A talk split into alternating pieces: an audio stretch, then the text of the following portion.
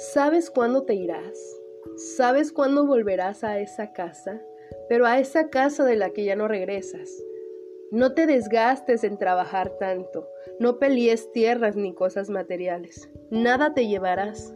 No salgas peleando de casa, no sabes si volverás. No pierdas el tiempo con el orgullo y el silencio dañino. Sé más expresivo, sé más cariñoso, más consciente. Nuestra partida es inesperada e impredecible. Sin ningún aviso nos llevará.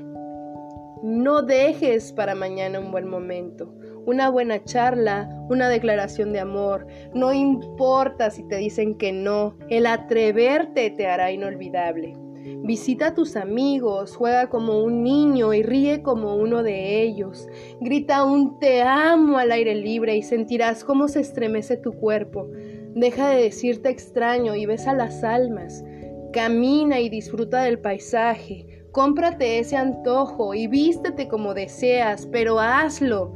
No esperes la ocasión. El momento ideal es el presente. ¿Tú sabes cuántos se fueron queriendo hacer más cosas? ¿Cuántos lamentaron no tener más tiempo? ¿Cuántos sufrieron por no tener la salud para disfrutar las cosas? Ese último momento llegará y ni siquiera lo imaginamos. Dicen que todos tenemos miedo de morir, pero no todos aprendemos a vivir. Cuando se aprende a vivir, el temor a la muerte se transforma Dios, el universo, el tiempo, la vida, te da esa oportunidad a ti.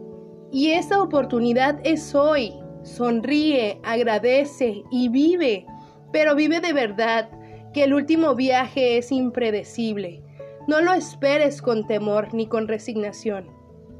Si es cierto, nos tenemos que ir, pero primero tenemos que aprender a vivir. Recuerda que soy tu psicóloga Sandra Mendoza y me puedes seguir a través de mis redes sociales como CIPE o a través de las aplicaciones de YouTube y Anchor. Que la vida te sea leve. Hasta luego.